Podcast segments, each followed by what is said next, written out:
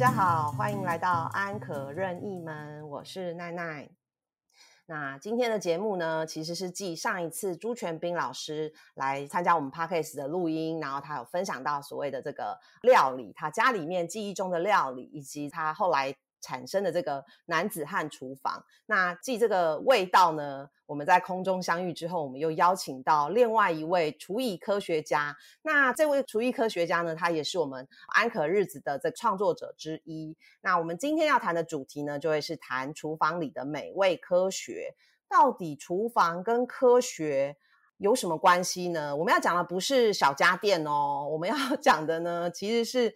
我们知道这个在厨房里面会煮的人很多，但是你真的都理解这些食物遇到温度或者是烹饪的功法哦？那它到底原理是什么呢？那也许今天听完这堂课，你会知道未来的世界有可能会这个厨师的世界可有可能会翻颠覆这个师徒制哦，因为只要照书。来学都有机会成为大厨。那今天呢，我们邀请到的是这个厨艺科学家张志刚老师，欢迎老师。嗨，奈奈你好，各位大家好，我叫张志刚，很高兴有这个机会来跟大家来聊一下厨艺的科学。好，那张志刚老师呢？他是这个美国新墨西哥州州立理工学院毕业，然后是材料学硕士哦。那你你们想，我们今天邀请一个材料学硕士来跟我们讲厨房里的美味，一定很有趣。那我们张大哥呢？其实呢，他是这个已经算是知名的作家了。他曾经出过两本书，那一本是主厨也想知道的美味秘籍。那另外一本呢是三彩出版的《厨房里的美味科学》。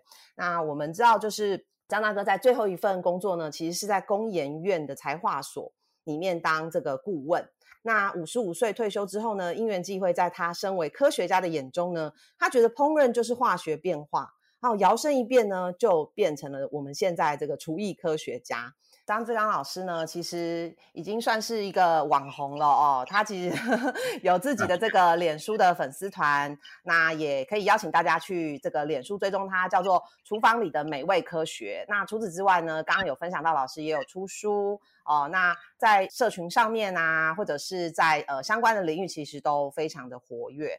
那我们今天呢，很也很荣幸邀请到老师。那我们想今天呢，就就进进入到今天的主题，谈厨房里的美味科学。那相信大家都很好奇，什么是厨艺科学家？这是一个新的职能吗？那我们怎么样可以变成厨艺科学家呢？那到底科学和烹饪又有什么样子的关联呢？那老师可以帮我们说一下吗？什么是厨艺科学家啊？我觉得是这样哈，我们要有求知的精神去烧东西。烹饪哈，其实是一个热处理，就是把一个食材加热，把它变变化变熟了。嗯，那讲很简单是这样子，可是呢，你每一个小步骤做得好的话，你的东西就会比较好吃。对，但是如果你做的动动作不对的话，你有可能这一次烧的好吃，下一次烧的不好吃。可是你还是不知道为什么？对，哎，我觉得做错没有关系，至少要知道，哎，我为什么错，我下次可以改进，这就是科学。嗯，如果做错了还是不知道为什么错，那求救无门的，下下次乱烧一通的是吧？这样子就会越来越没有自信心，以后就乱烧一通。哦，是，所以你你所谓的厨艺科学家这个名称呢，是出版社帮你定义的吗？这个人设？是的，因为那个出了一本书，叫做《厨厨房里的美味科学》，他直接帮我定义出来的。好，是因为呢，我们一般讲讲烧菜都是用经验传承。对，比如说你跟一个妈妈去学，或者跟另外一个厨师去学，学了好几年以后呢，其实你问他为什么，他永远跟你讲，这个叫做厨艺，这叫艺术啊，感觉很像在创作的感觉，不能被复复制，但其实是可以被复制的，对不对？对对对对，如果你用科学的角度分来讲得很清楚的时候呢，你懂了方向，就好像我请你去南部，我给你一个 GPS，而且我跟你讲一个方向的时候，你有 GPS，你慢慢慢慢越走越就有概念，总是可以找到。对，但是如果我不跟你讲方向，把你丢在山区里，你在里面绕半天也绕不出来，那就迷失了方向。嗯，这就是一个。厨艺的科学代表用 GPS 方式来帮助你更进步哦。厨艺的传承，你就是一直摸索摸索摸索，摸了半天也不晓得哪一个对，那很辛苦。嗯，所以等于是说，我们其实把它厨艺这件事情，或者是料理这件事情去进行一个拆解。就像呃，老师是做材料研究的，那所以其实我们如果因为食物本身也是一个材料，因为我们都会说食材食材。那材料呢，经过这个烹饪，它其实就是一个温度的变化嘛。老师刚刚讲的意思就是这样，对，所以其实是把这个材料透过温度的变化，哎，变成一个能吃。那怎么样再变成好吃？它也是温度吗？还是一个什么样子的方式呢？对，当然是温度了哈。那我们你刚才讲了一个材料学，是我们一般讲什么塑胶啊、油漆啊，这些不可以吃的材料的材料学。对。那我们讲食品材料学是说可以吃的材料。比如说我的面条做出来像纤维一样，嗯，就是长长一条一条的，对不对？像面条，但它是可以它是面粉做的，叫食品材料学。是。那这两个做法哈，假设你只知道怎么做，你不知道为什么做，你就没办法改进。嗯。其实哈，整个台湾来讲，我们大部分是做 OEM，有标准的 SOP，我们都很习惯。给我配方，我就会照着做。对。但是呢，你懂配方，如果不懂原理的话，你根本很难进步。对，这一次跟下一次，如果条件稍微不一样的时候呢，你可能会做不出来。哦，哎，其实这个就跟那个我们在讲烘焙，其实是一样的逻辑。像呃，我们知道就是发面团啊，这可能跟温度、湿度都有关系。那呃对，所以其实是是一个一样的状况。那我们知道，就是说，像依照这样子的科学的方式去处理食材的这个原理，老师其实有辅导过很多的机构，对不对？有没有什么可以跟我们分享的，或者你最近正在辅导的单位？比如说我在辅导的时候，他们会拿一个题目来考我哈，嗯，就是说，比如说啊，我们炒一些菜好了哈，嗯，比如说韭黄炒虾仁好了，嗯。那这个韭黄炒起来的一次糊掉，一次不糊掉，嗯，他会问我是为什么？对，当我知道他的餐厅是在寒带的地方的时候，会结冻的时候，嗯，我跟他讲这是结冻过了，哦，水分太多，结冻以后蔬菜就变得烂掉了嘛，对啊，烧起来就掉了，对，他说你告诉我怎么解决，对，那我当然会跟他讲说放冰箱就好了，哦，我已经跟你讲会结冻，你跟我讲放冰箱。有解决问题吗？嗯，事实上是有。为什么呢？我没有讲得很清楚，我只是说放冰箱，对不对？嗯，我们传统会认为冰箱会很冷，对不对？会结冻。嗯，但是我们可能没有考虑到另外一个，就是说，假设冰箱冷藏是四度 C 的话，它就不会结冻。对，不会结冻，菜就没有冻伤，没有冻伤，烧起来就好吃了。哦，所以关键是。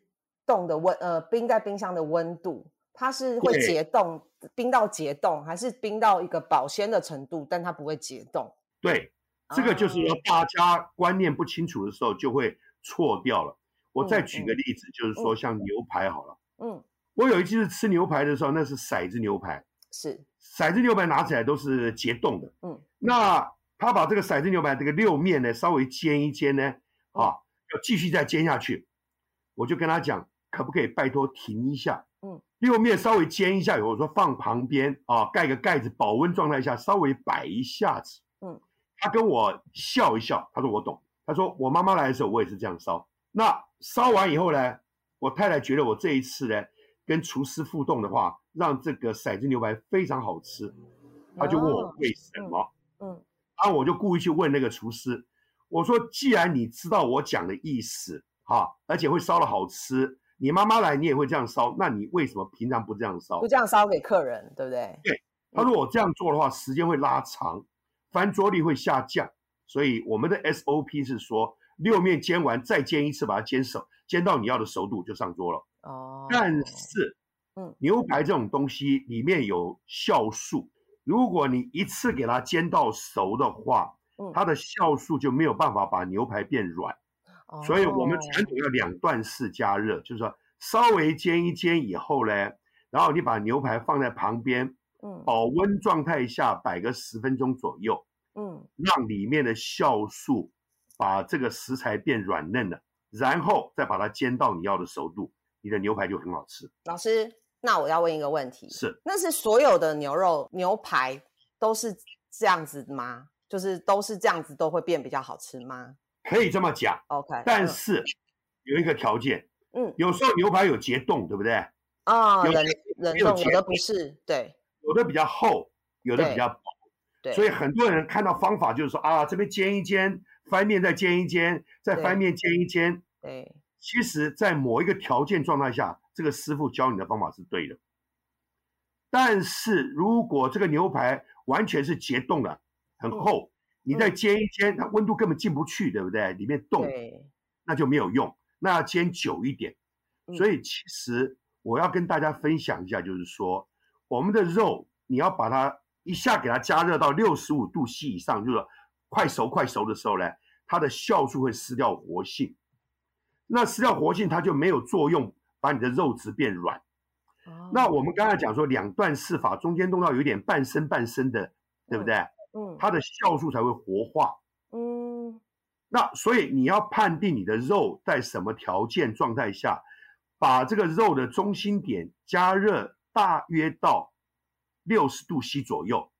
其实这个就是很多人用酥肥鸡的方式，哦，比如说嗯。我用酥肥鸡把它定温定在六十度 C 左右，是。不能超过六十五度 C。是。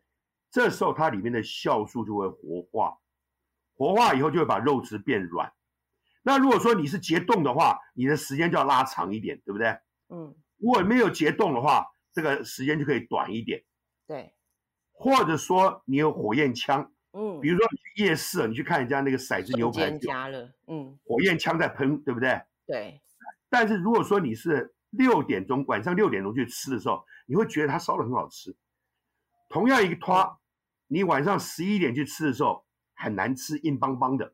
嗯，为什么？你看肉是一样的肉，师傅是一样的师傅，对不对？但是牛排已经降温了，是不是？呃，可以这么讲，应该讲说升温了，哦，对对对，升温，对不起对不起，对过了四五个钟头以后，是不是都已经解冻了？对它如果是下午六点钟的时候用火焰枪去喷的时候，因为里面是结冻，外面火焰枪喷可能三四百度去稍微喷一下，里面还不会热到这么热，刚刚好。嗯嗯，所以它里面它会等一下子让再再加热，对不对？嗯刚好。嗯但是如果你同样的方法到晚上十一点去吃的时候，除非你就有交代他，请你火焰枪拉远一点点，喷的时间短一点点。这好专业哦。跟说，哎，老板，那个火焰枪，距离三十公分，十一点以后要变成五十公分，真的是这样，不骗你。真老板的。甩我的话，那我就不吃；老板嗯甩我的话，做出来就很好吃。而且表示哦，老板是专业的，对不对？他做完他就懂了，嗯，不然的话，他用同样的方法 SOP 去做的时候呢，好了，晚上六点钟做的时候很好吃，嗯晚上十一点做就难吃要命，他也不知道为什么。那我再延，那我再延伸一题哦，因为像牛排对我来说就是一个大魔王，因为我我觉得它是那种我们很怕把牛排煎得很硬。那老师刚刚讲这个意思就是就是帮助我们避免手残，然后呢把牛排煎的就是过硬，那就是取决于你到底是从冷冻库直接拿出来，还是你把它从冷冻库先拿出来退冰了多久之后，然后再去煎。但是老师的书里面其实都会教你，呃，不同的情境底下你应该要怎么样子去搭配这个烹饪的温度。那我问另外一题是海鲜，好、就是有时候像我们想吃海鲜的的原味，我们会用穿烫，通常会用穿烫或清清蒸。那我常常都在想说，有的海鲜我一样是从可能呃直接从市场买回来，它不是冷冻的，它就是活的。跟我从呃冷冻拿出来的海鲜，我在穿烫或者是蒸的时候，应该要注意什么事情呢？这样讲哈，嗯，如果解冻过的海鲜，它里面有冰晶，哦，如果你能够放在这个冷藏的地方，让它慢慢解冻的话，嗯，它有机会还有一些这个解冻的时候，它的汁液会被组织吸回去一点点。哦，如果你放在外面直接快速解冻，它就跑出来了。那个跑出来的汁液是很鲜美的汁液，就有点浪费了。哦，那当然，你会有时候说啊，那我没办法，我一定要解冻快一点，我来不及了，对不对？对，我可以教各位一个方法，嗯，放在盐水里解冻，哦，放在盐水解冻就比较快。我来解释一下哈，好，你去泡汤的时候，请问这个泡汤那个水是不是大概四十二度左右，你就没办法再加温了？再加温你会受不了。对对但是做蒸汽浴的时候，是不是可以达到差不多七十度对，摄氏可以到七十度？对因为蒸汽的时候它导热，它没有这么快，哦，嗯所以我们事实上是可以高温，但相对的讲，就是如果放在空气里，它的导热比较慢，嗯，就是要等很久就对了。对，那放在水里导热会比较快，但是会有一个问题，海鲜的鲜美的东西或者肉里面鲜美的东西嗯会融到水里面去，它的吸鲜美收吗像味精一样，这个鲜美的东西呢，日本话叫五妈米，这个五妈米呢就跑掉了，就不好吃了。哦嗯，那怎么办呢？嗯我们利用等渗透压，就是说，如果这个海鲜里面它里面有，就是这个五妈米东西，假设是一嗯趴或者到两趴、三趴都有，嗯那我的肉，我的水里面也放一趴、两趴、三趴的盐水的时候，它这个鲜美东西就比较不容易不容易跑出来。哎，老师，你说的是在要即将要穿烫它的那一锅水里面放盐，还是它在退冰的时候？退冰的时候，退冰的时候，如果嗯，肉类一般的肉类，我们就用一个 percent 的盐巴去泡就可以了。所以它食材要直接接触那个泡退冰的水吗？呃，不接触会更好，接触的话会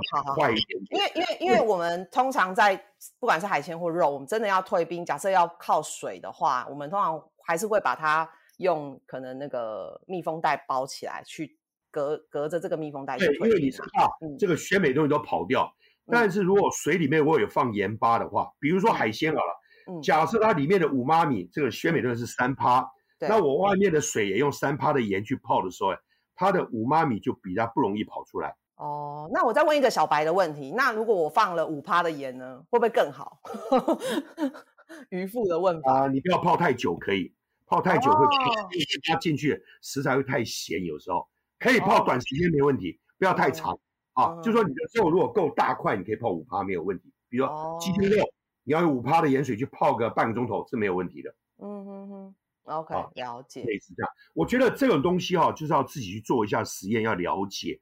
第一个要了解你的食材里面的五妈咪多不多，比如路上的肉它是一趴，那你就用嗯一两趴的水来泡就可以了。嗯但如果说你用五趴来泡，可以，时间就要缩短就对了。盐不能太一一两趴的盐，对，对对对对，好一百公克就放一公克的盐巴嘛，又是就这样，哦哦，这样它的速度就会很快，嗯而且它的鲜味也比较不会漏 lost 掉。但是如果说你放在塑料袋里间接去泡，当然会更好，对不对？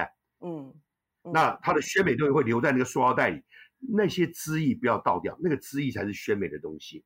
哦，那那那那留下来之后可以拿去做什么呢？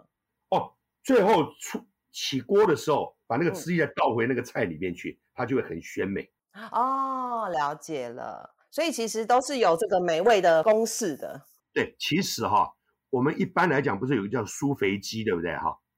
你如果说知道苏肥鸡的话，我可以跟各位分享一下，家里假设有电锅，嗯电锅如果控制在保温状态下的时候，大概就七十二度 C。是，然后你如果底下垫高一点点，上面盖子盖松一点的话，其实嗯里面大概就是六十度 C 的条件，就可以做疏肥鸡。所谓疏肥鸡做，就是说你把任何一块肉先在六十度 C 左右的条件，把它彻底做成酥肥，也就是说让里面的酵素活化以后，这个肉变嫩了以后，然后你再怎么烧，都是肉都会比较嫩。哎，老师，你刚刚讲的电锅指的是那种像大同电锅吗？对对对，大同电锅。哦，好好好。像你看我们在做蒸蛋的时候，是不是底下垫高一点，盖子不要盖紧，这蒸出来的蛋比较好吃。原理是很类似的哈。了你可以利。用大同电锅来取代疏肥机，但是你如果以后用的习惯，你要买个疏肥机也可以，或者你嗯知道怎么定温也可以。其实基本的理论是这样，也就是肉的食材中心点不要一下超过六十五度就对了，让它接近六十度左右，有一段时间，比如说嗯十分钟左右，那这个肉就会变嫩。嗯了解，哎，老师，那那那同同样就是以如果以疏肥鸡来说的话，我就想到另外一个鸡了，就是气炸锅。是，对，像气炸锅呢，如果像刚刚老师讲说，哦，我酥肥鸡其实可以用一些方式，然后去呃就可以用电锅来取代。那气炸锅有吗？也有也有这样子的烹调方式是可以有吗气炸锅其实就是烤箱，然后开一个抽风机而已。哦，所以你的烤箱如果一直开门多开几次的话，浪费点电的话，其实就是气炸锅了嘛。老师你这样讲完一点都不值钱了，气炸锅本来就贵啊。就是一个旋风大的旋风机在吹嘛，对不对？把风吹出去，湿气吹出去。然后烤箱一般烤的话就比较容易，就是比较没有这么干涩嘛，对不对？然后把湿气抽出去就比较干嘛，就变气炸锅了。嗯，哦，其实啊，我们等一下再讲一些原理哈，再回来讲这个，大家就会更了解。比如说前面有讲说这个是烹饪是一种加热艺术，对不对？对。如果我们把它把它归纳成火候，改成杀青、快速熟成、梅纳、焦糖，把这几个原理再讲完，然后大家再回头来听我们刚才讲的，你就会比较了解。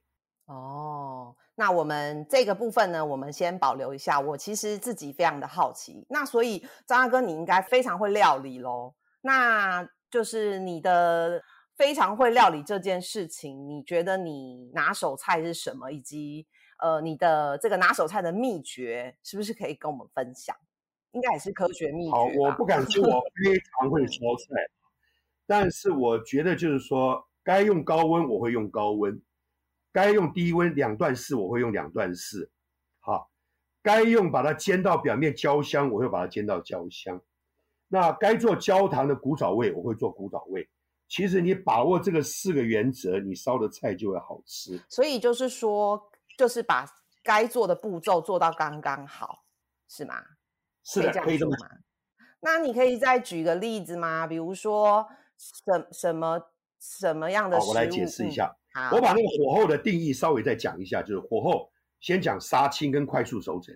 嗯，杀青就是说呢，比如说你用高温啊，或者用化学药品让这个酵素失掉活性，比如说川烫好了。我们叶菜类要吃到翠绿的话，你会不会把叶菜类放在滚水里去穿烫一下？对，穿烫以后把它酵素撕掉活性了，这叫杀青。这个菜呢，等一下烧起来就会翠绿。那什么叫快速熟成呢？就是说，把这个食材的中心点想办法把它加热到五六十度 C，不要超过六十五度 C，嗯，让里面的酵素活化，让这个食材变软嫩。比如说我们刚才讲的牛排啊，中心点就是不要一次给它加过到六十五度 C 以上，因为过六十五度 C，它的酵素就失掉活性了，就等于杀青了。嗯，那把它维持在六十度 C 左右一段时间，十分钟左右。这个酵素就会把这个食材变得很软嫩，就会很好吃了。嗯，我再举个例子，你就会比较清楚。我们牛排刚才已经讲过，都是煎一煎，不管你怎么煎，就是煎到中心点有点五六十度 C 了，拿到旁边去摆一阵子，对不对？嗯。所以你要去判定我这是多厚，或者是冷冻的还是温的，然后去判断中心点有没有到五六十度。当然，你刚开始不熟的话，你可能要切一小块来看一下。中间如果已经熟透了，那就是你拿起来太晚了，那你就要修正你的条件，对不对？所以我是觉得，就是说不要去死背方法，比如说啊这边煎一下，翻过来再煎一下，再再用什么弄，这都是比较死背的方法。我们的方法用科学方法，就是说我不管你食材温度多少度，想办法让中心点变成五六十度 C，十分钟左右。好。那我再举个例子，就是说叶菜类，你会不会把叶菜类放到冷水里去慢慢去煮透？会不会？不会啊。要煮是不是就糊掉了，对不对？不好吃，对不对？对。我们都知道这样。那我们拿烧饭，每天大家都要烧饭来看。那烧饭怎么样把它烧到好吃？我们来看一下。很多人会去买一些特别的这个锅子，好快速加热的哈。嗯。日本去买回来非常贵。嗯，但是呢，烧出来的饭呢，确实会好吃一点点。嗯，其实我们可以用科学方法把它破解。你在家里用大同电锅一样可以烧到很好吃。嗯，刚才我们讲过哈，你烧叶菜的要吃翠绿，你会用滚水去穿烫，而不会去拿冷水慢慢去把它慢慢炖，炖起来这个叶菜的是不是就糊掉了，就不好吃了？对。但是米里面也有酵素。你看我们现在大龙电锅在烧的时候，是不是把米加在水里面？里面是一个小火，慢慢开始炖，炖起来这个饭是不是就糊掉了，就不好吃？对。那要怎么样变好吃呢？我们来看一下哈。嗯。如果说你要去买那个特别的锅子，日本的锅子，那个东西里面叫做 IH inductance heater，就是快速加热就对了。嗯。那我们能不能让我的米也可以快速加热呢？当然可以啊。我把内锅的水换成滚水，就解决掉所有的问题了嘛。也就是说。哦嗯，我烧饭的时候，一般来讲，三杯米你是加三杯水吗？嗯，请问你加的水是冷水还是滚水？冷水。对，冷水的话，然后用小火慢慢炖起来。你你刚才有跟我讲，你烧菜的时候要吃翠绿的话，你是用大大火的水滚水去穿烫，对不对？你不用冷水，对不对？对，但是因为你不懂科学，所以你烧饭就错了，一直都错。哦，所以你把内锅的三杯米，你把三杯水改成三杯的滚水，嗯那个米经过瞬间穿烫，对不对？它是不是酵素就失掉活性了？嗯就好像你把蔬菜穿烫过以后，那个蔬菜就会翠绿，那个米就会 Q 弹，就这么简单。哦，哎，老师，那如果说是呃用一般的电锅，不是大同电锅，是那种那种你知道，就是一件对电子锅。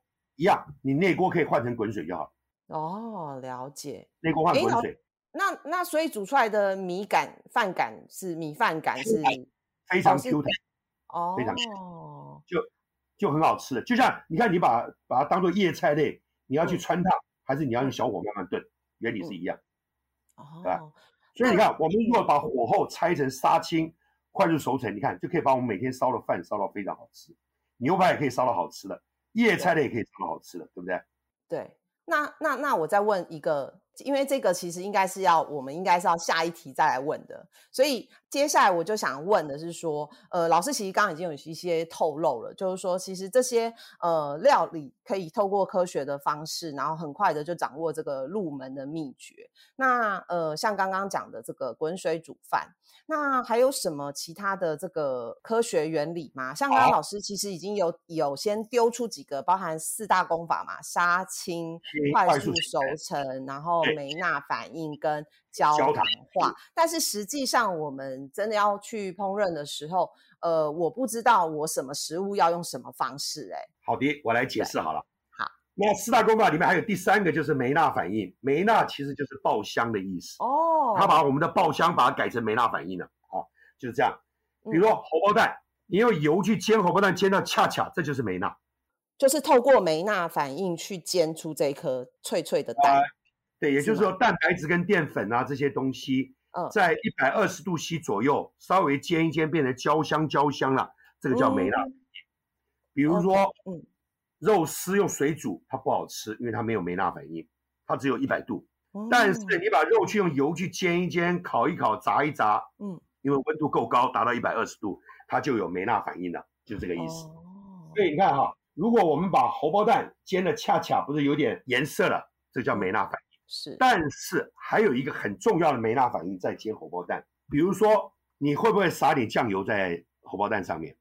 会起锅前吧，嗯，那你是撒在盘子里呢，还是撒在锅子里撒在锅，我自己是撒在锅边，？OK，你撒锅边稍微对了一点点，不过还是有地方空间可以改进。嗯因为我相信你妈妈在教你的时候没有讲很清楚，嗯锅边撒酱油，那个铁板确实很烫，嗯，它确实可以产生梅纳反应，酱油嗯瞬间达到一百二，嗯所以确实会焦香，很好吃。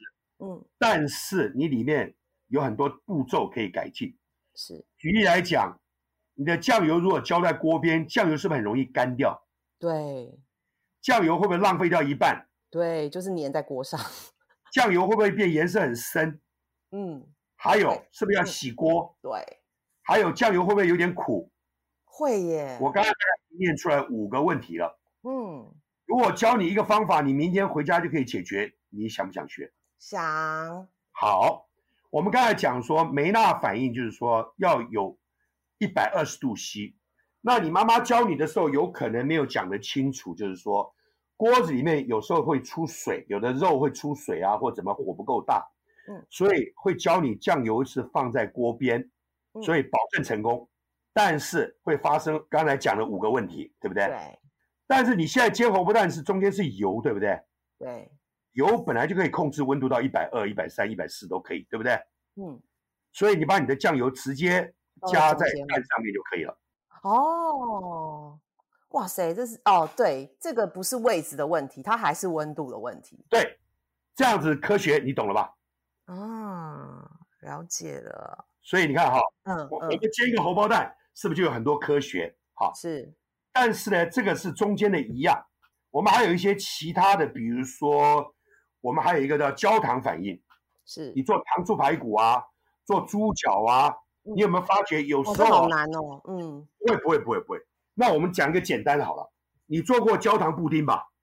我没做过啊，因为我觉得焦糖化这件事情，其实就对一般人来说，应该就非常的不敢挑战，因为它就是一秒变烤焦，不是焦糖。好，是烧焦。我来解释一下怎么做，很简单。所谓焦糖就是纯粹的蔗糖，大概在一百摄氏一百六十五度 C 左右的时候呢，它会融化以后转换成另外一种焦香焦香的有香味不死甜的糖，叫焦糖。嗯，来，我们来先讲一下怎么做好了。你如果有一个炒菜锅干锅加热，你就把糖放上去，用小火慢慢加热，热到糖融化以后呢，对不对？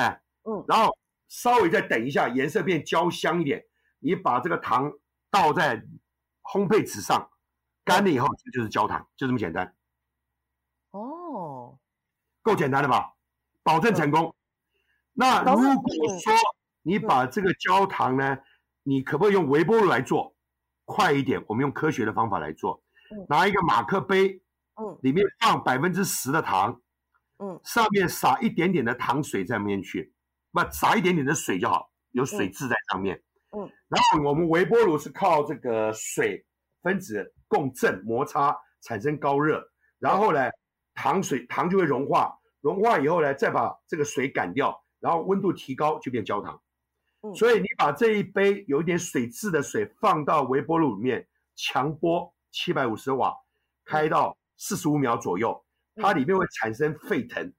嗯，那个沸腾以后呢，就等于说是一点像焦糖一样了。如果你想焦一点，就再加个十秒钟左右，你自己去调整，然后把它倒在烘焙纸的离心纸上面，干的就是焦糖。哦，那非常简单。然后把这个焦糖片以后加在咖啡上面，加在布丁上面都可以吃，就很方便。哦，就会有一个焦糖感，就变成焦糖咖啡、焦糖拿铁。对对对，很简单。那你说这个没有做过不好控制？其实你看我刚才讲了两个方法都非常容易，大家去试一下。那如果他真的开始就是想要挑战这个搭配这个呃食材，像老师刚刚讲的，就是糖醋排骨，还有那个猪脚这一些东西的话，有什么需要注意的呢？好，我来注意一下哈。我们一般讲这个回甘不死甜，就是不要太甜。你有没有发觉有些地方吃他们东西非常甜，非常甜？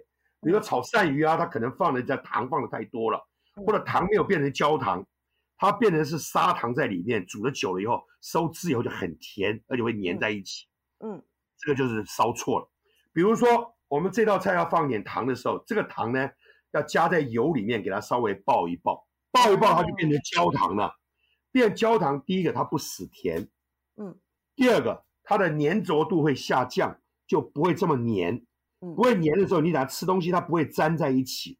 嗯，好，比如说你糖醋排骨就不会粘在一起。嗯或者说猪脚也不会粘在一起，就不会回粘的意思。所以你看哈，如果说我们会烧菜的话，烧出来就是有一种古早味；不会烧菜的话，烧出来就是死甜。所以呃，老师刚刚讲，比如说像糖醋排骨，或者是我们要做猪脚的时候，还没有下食材之前，下油，油热了，先下。糖，然后再把肉丢下去的意思。对对对对。哦，所以其实以前我自己看食谱，它通常不是这个步骤。对他们有时候是放在后面。那你后面如果后面锅子是收汁干的时候有油的话，是有机会可以做成的。哦。但是你在前面加是保证成功，在后面加不一定会成功。是。而且会死甜有时候。哦，所以这个就是好吃跟不好吃，会做跟不会做。因为有时候，呃，这个我想这个就是为什么很多人在讲说厨艺，厨艺它其实是有很多的这种小小一点点的差别，其实就。会产生差距很大的结果，因为食食物就是这样子，就是说好吃跟不好吃，当然有一些主观客观的想法。那我想主观的部分，它其实就是刚刚张老师跟我们分享的这一些。那呃，我想问老师说，因为我们其实现代的人哦，很常会做在外面吃饭嘛，不管是在餐厅啊，然后或者是吃这种快炒店的这种炒面、炒饭啊，在家里真正自己煮的机会呢，其实也是蛮有限的。那我们在吃外食的时候，应该要像我自己打，我自己在外面，如果我买那种什么快炒，比如说炒面或炒饭，我其实都会在旁边看，看他们的师傅怎么怎么炒这个东西，因为他们毕竟是快炒，所以其实他们备料都是一碗一碗放放好的。然后呢，就就是呃，当然他们也会有丢进去的顺序，这些我也都会观察。但是有没有什么特别我们要注意？比如说他怎么炒，或者是他用什么锅子，或者是他用什么食材？可能我们在做外食吃一次两次之后，应该要意识到的是，哦，这个我可能可以常吃，这个我可能尽量少吃。好的，有没有什么可以方法？举一道菜来讲，虾仁蛋炒饭好了。嗯，好吃的虾仁的话，基本上是最好要自己现剥的新鲜的虾仁，当然这个成本会高一点。对，所以他们有的会买一些泡过药水的虾仁，嗯啊、已经没有味道了。所以我们在吃东西的时候，第一个要讲究它的口感对不对，就是是不是很鲜美。所以嗯鲜美就是我们刚才讲的那个像味精一样，像五妈米这个味道，嗯，有没有海味，有没有这个嗯鲜美的味道在里面？对，如果它已经泡过药水了，没有鲜美的味道，只是有这个虾仁的尸体在里面，可是你吃不到虾子的味道的时候，是，其实你是浪费钱。我看过啊很多虾仁蛋炒饭店，他们拿那个就是说泡过药水的虾子，对，很便宜，可是没有味道。那你会觉得哇，这老板好棒，我放很多虾子在里面，这个嗯不是我要的。好，这个不嗯好吃。第一个味道不对。我可以分享一下，因为虾子它其实是有的，我们很常在外面吃到那种快炒的虾仁炒饭或炒面，那个虾仁它很透明，它晶莹剔透，就是问题，就是问题。因为像如果你自己有自己煮过虾子，哈、烫过虾子、蒸过虾子，或者是你吃过带壳的虾子，你就知道，你剥开之后，那个虾子本身的肉是白色的，它没有透感，它事实上是没有那个透感的，它是很很扎实、很白的白色。所以，对，呃，对，所以其实这个就非常的有问题。那怎么样让它变晶莹剔透？不是说因为要让它卖相好，而是他们其实是因为泡过药水，会让虾子看起来比较大吗？还是目的是是是什么？都有可能，它泡磷呃酸盐，它就有可能啊会变大一点点，嗯或者泡过药水，它就不会变坏了，啊，放久一点，成本下降，它就可以保留很久，在室温摆。哦，啊所以这个东西哦，我建议各位有机会的时候去不同的店去吃吃看，你嗯总有时候会吃到好吃的，不好吃，你做对比哈。对，然后或者是跟有经验的人去吃，或者在家里吃的时候，呃，虚心请教一下，人家告诉你说这个是对的口味。我觉得我们一定要有一个标准品去做比较，嗯，因为越吃越厉害了。就要先吃吃到一个每一个料理，你都要先知道说它的标准味道，其实应该至少是要什么样子，那你才能够在未来去吃外食的时候去掌握说它的诶这个这个餐厅做出来的东西，它是用对的食材、对的烹调方式，然后你才可以吃出这道料理的好坏，或者是好还是不好。像我知道很多人喜欢去吃蛤蜊面，那个蛤蜊意大利面，啊，很简单嘛，这个创业很简单，对不对？但是蛤蜊是海鲜，很容易坏，对，所以呢，他怕会坏以后，他早上呢蛤蜊来以后，就拿一大锅水先把蛤蜊都煮熟了，嗯，煮熟了把它捞起来，要把蛤蜊放冰箱冷藏，然后把那一锅水都倒掉了。嗯，结果鲜美的东西，那个五妈咪的东西都在那锅水里面。事实上这是错误的，他应该把那个水哦留下来，那个水不要用太多。等一下烧蛤蜊面的时候再倒一瓢回去，你这个蛤蜊面就是它的面，它的面体就可以吃到这个味道，然后它们就组合了，就变成一个好吃的蛤蜊蛤蜊意大利面。对对。所以我常常吃到哦这种情况，我就跟老板讲，老板你有没有新鲜的蛤蜊可以来放？嗯，啊，没有办法，我们没有时间弄这样，我们就这样这样，嗯那我下次就不去吃了。如果他愿意哦用新鲜的弄，或者他下次还有蛤蜊汤还在旁边可以交回来，我就会再继续吃。嗯，也就是说，我们自己要知道说哪一个叫做鲜味。我相信你吃久就知道说啊，比如说你为什么常常去宜兰吃海鲜，因为宜兰有很多深海的海鲜，它味道比较特别鲜美。你吃久了就知道，哇，这原味好棒，对不对？对，下一次要吃这个海味的意思是这样哦，大海的味道这样子。啊。对了，这样子，嗯，我觉得就大家就学到了哦，就是说，其实像不论是肉或者是海鲜，它本身食材的味道都是呃，大家应该要在吃的时候要结合你的记忆，就像我们这一次的主题记忆的味道。那我们上一次呢是用这个家里面带给你的记忆的味道，那我们这一次是用科学来帮你留住对的味道。那所以呢，大家在吃吃料理的时候，吃三餐的时候，不论你是自己做的，或者是在外面买的，或者是是在外面跟大家一起吃饭的，其实你都要去有意识的去知道，你吃进你嘴巴的东西，它的味道是不是对的？哎，有的人是连。吃到的东西是坏的，他都吃不出来哦，这个就非常的恐怖哦。毕竟我们每天都有很多的时间，每天都有固定的时间要吃进很多的食物，所以要学习这样子的基本概念呢是重要的。那最后呢，老师有没有什么提醒要给我们的听众在烹调上面？好的，我觉得我们东西啊要吃到很嫩，这是应该的，对不对？嗯。那如果说你生肉有稍微腌一下。然后再去烧的时候，它的保汁性会高，就会比较嫩。比如我们豆干肉丝的话，肉丝是不是有酱油先腌一腌？好，它就会比较嫩。但是你在加热炒的时候，跟量也有关系。比如说我碰过一个人，他在炒十人份的时候，他每次都炒得很好吃。嗯。后来家人减少变两人份的时候，他怎么烧都烧不起来，他不会烧。对。你知道为什么吗？因为十人份的肉比较多一点。他稍微爆炒一下，半生不熟就捞在旁边去做快速熟成。嗯，但是两人份的时候，他用同样的方法爆炒一下，那个肉是不是已经瞬间就达到六十五度以上了？哦，就硬就就硬掉了。所以这时候怎么办呢？要把油温下降。所以你看我的意思就是说，我特别强调，新鲜的肉如果你要嫩的话，第一个你要腌一下，生肉要腌一下，不是煮的时候在水里加盐，不是啊，生肉要腌一下。让这个肉的纤维在加热的时候，它的收缩会少一点点，保质性会高，就会比较嫩。哦，嗯。那第二个就是加热的时候呢，你要想办法让你的食材经过两段式加热，不要一次给它热到底。好，这就牵涉到量多量少的问题。所以说这就是一个科学。所以我觉得我们一般来讲都是用经验的方法，就是备一个配方，就今天会烧，明天量改一下就不会烧了，或者中间结冻就不会烧了。所以我才强调，就是说，我们的快速熟成就是让你的新鲜食材中心点想办法不要超过六十五度 C，然后但是要维持在五十度 C 左右，它才会活化，才会有办法让它的肉质变嫩，就这个意思。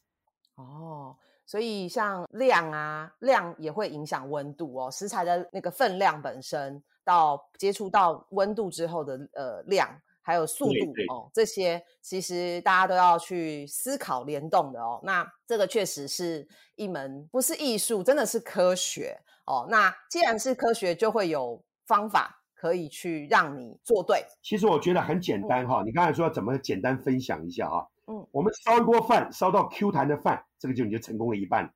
嗯，然后青菜呢要吃到翠绿的，对不对？你又成功了一半。那个肉呢烧到很嫩，你又成功了，对不对？嗯所以每一次呢，你吃东西也是要这么讲究。但是有的人说，那我没有这么多时间做这么多东西，有没有很简单让我在家里很容易可以吃到？有，两分钟就够。家里如果要准备一点新鲜的坚果，比如说有松子啊，有核桃啊，有南瓜子仁啊，都可以。嗯，你把它放在盘子里，像手去抓两把以后呢，你进到微波炉开强波，定个两分钟左右，然后就好了。如果不太熟的话，你再定个三十秒一次，给它和均匀一点，避免有助波，有些地方会稍微黄一点点，这样就很均匀。这样大概两分钟左右，你就可以吃到很好吃的坚果，很方便。真的，从来没有这样做过，今天就来试试看。对，家里去买一些新鲜的坚果摆在家里，第一个价钱可以省一半，可以省钱；第二个可以吃到最新鲜的。你去大卖场去买那个大罐的哈，弄到最后吃到最后都馊掉了。有点洋掉了，对不对？对，自己做又新鲜又好吃又省钱。哎，老师，那你讲的坚果讲的是生的部分是不是？然后拿回来，透过你刚刚的方式，对对，放在盘子里面，进到微波炉大概两分钟左右就够了。它不会爆炸吗？不会 不会不会不会不会爆炸，油不会爆。OK，不会不会。我刚才讲的这种一般的坚果都不会爆炸，就是说你鸡蛋就不可以整个放在这个微波炉去，因为鸡蛋有壳会包住的，怕里面水汽，对不对？那坚果都把壳都剥掉了，所以不会有这个问题。OK，好，所以刚刚大家有听到关键字吗？因为有些料理小白，像我以前也是料理小白的时候，我可能就会把壳一起弄进去。所以其实是要去壳，然后生的这个坚果，然后呢把它们摆进去，不用加任何的东西，然后用强强微波，然后大概两分钟左右。对，那如果量比较多，我们就呃两分钟左右拿出来看一下状况。有一些半生熟，你就把它做一些呃搅拌，让它更均或。者半分钟，但多多弄几次就好了。哦记得要稍微凉一点以后才会更酥脆，对不对？尤其像核桃啊，呃，这个腰果对，因为啊，它热的时候很很会有点软。嗯对对对，不要被烫到就好，小心一点。我觉得这样家里每天吃一点东西，配上一点点这个荷包蛋，再嗯加点梅辣酱油，哇，嗯你的生活就很棒了。哇，真的，像我们现在录音的时间刚好是一个很尴尬四点多的时间，被你讲的我肚子好饿。好，那我们今天呢，非常感谢张志刚老师这个厨艺科学家为我们分享用科学的方式怎么样做出美味的料理，有很多这个把一个一般平淡无奇的这个料理，我们把它做一点点科学的方式，然后呢，让它变成一个令人难以忘怀的美味哦。那非常感谢老师今天的时间，那我们今天的节目就到这边喽，我们跟大家说拜拜喽，大家拜拜。拜拜。